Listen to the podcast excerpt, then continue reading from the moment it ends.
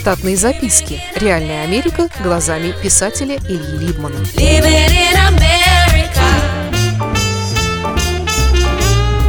Про американский обед, по-русски ужин и про корзину. Продолжаем разговор о пище в среднестатистической американской семье. Чтобы не сбиться с курса, продолжим про маму, отца и двух их детей школьного возраста. Поскольку дети ходят все еще в начальную школу, хотя и в разные классы, даже в остро нуждающихся семьях, где отец единолично не может заработать достаточно денег на все нужды, мамы находят себе подработку на неполный рабочий день на несколько дней в неделю. Такое бытоустройство помогает растить детей и управляться с домашними делами. Именно такие мамы принимают на свои плечи ответственность за многое. Часто, когда отец на службе, а дети в школе, мамы устремляются в магазин, чтобы закупить продуктов на 5-7 дней существования. Наиболее бережливые из мам стараются попасть в магазины, когда там начинаются распродажи, и можно сэкономить бак другой. Но просто так с пылу с жару в магазин нестись не стоит – Потому что нужно предусмотреть многое, чтобы потом во время приготовления блюда не терзаться из-за недостающего продукта. Далеко не многие из самых домохозяйственных мам смогли бы в любую из минут без заранее заготовленного списка назвать все 47 наименований, которые им следует прикупить на неделю. Скажу без похвальбы, что во время моего интенданства я закупал без всяких списков 40 наименований, так что никто не оставался обиженным. Вы можете спросить, зачем так много? Не так уж это и много. Если все будет не хуже, чем на прошлой неделе, когда вы ходили всей семьей обедать в итальянскую точку в четверг и покупали тайский обед на вынос для всей семьи в субботу, то это значит, что пять обедов должно быть сготовлено мамой или отцом в домашних условиях. Правило номер один. В американских семьях крайне редко доедают то, что было приготовлено вчера. Правило номер два. Суп едят в случаях болезни, во время религиозных празднеств или на этнических поминках умершего. Однако прозорливые американские мамы выработали блюдо, которое номинально нельзя назвать супом, потому что по своей густоте оно превосходит последний. Многим детям и отцам это блюдо нравится еще и потому, что после него они считаются сыкно поужинавшими, и, как говорится, всем спасибо, можно выйти за стола. Это блюдо называется стю. Я не нашел достойного перевода. Могу сказать, что оно может быть овощным, мясным или смешанным. Детям оно нравится еще и потому, что его разрешается есть ложкой из сельдерея – которую доедает и саму в конце трапезы. Итак, мама приходит в магазин и покупает все необходимые ингредиенты для пяти обедов.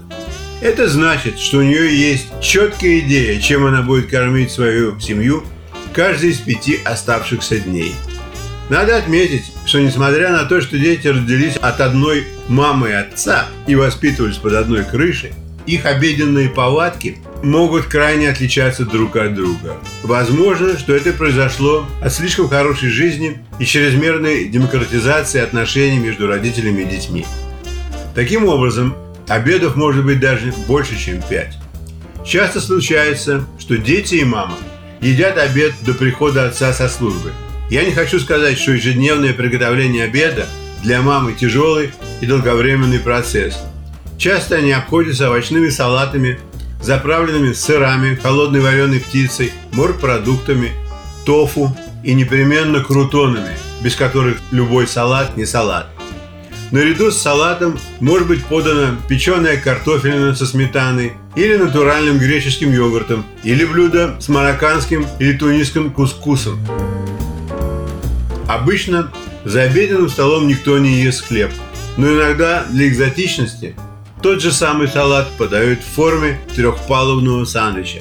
Если дети не наедаются обедом, то у них всегда есть возможность подойти к холодильнику и сообразить себе что-нибудь вкусненькое на спокойной ночке.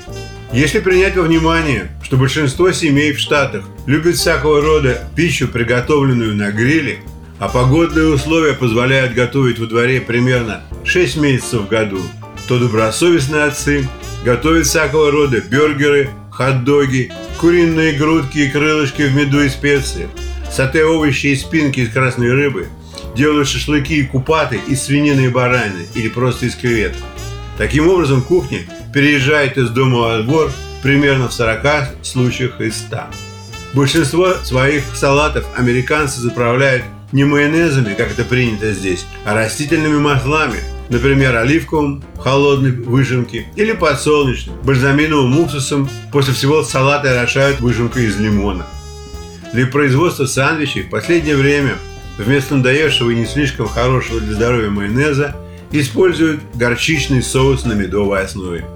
Несколько слов про маму в магазинной вылазке. В среднем она проведет от часа до полутора на покупке в одной точке.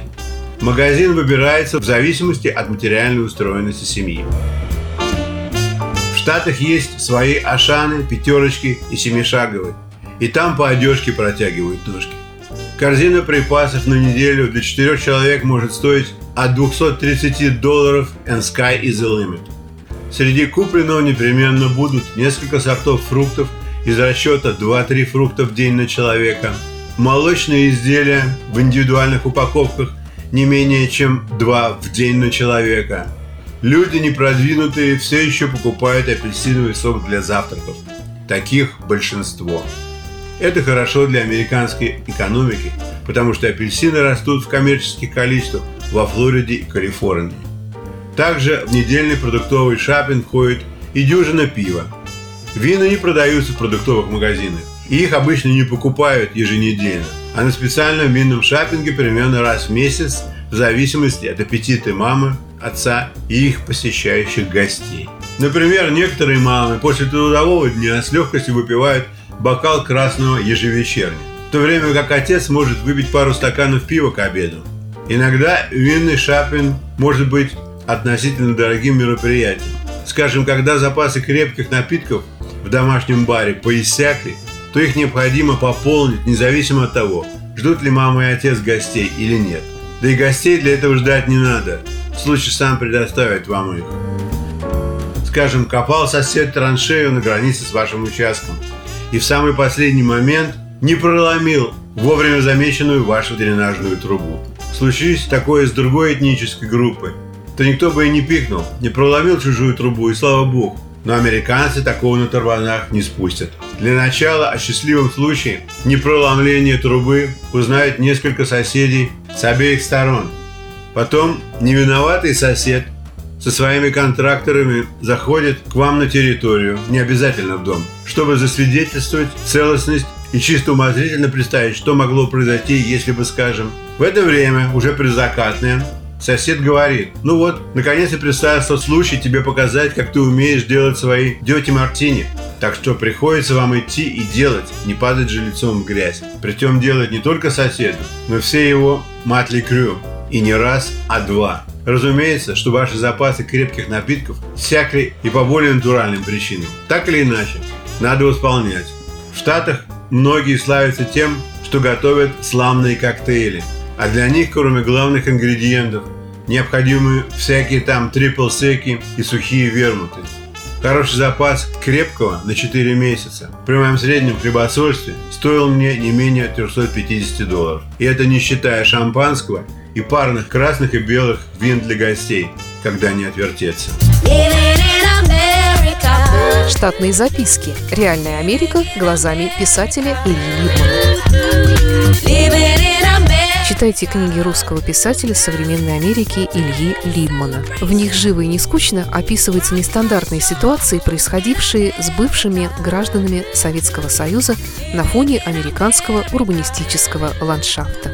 Повести «Алиса» с Райкой, «Второе дыхание», «Время апельсина» и «Малыш 21 века» можно приобрести в интернет-магазине «Литрес» или на сайте писателя читаливы.ру.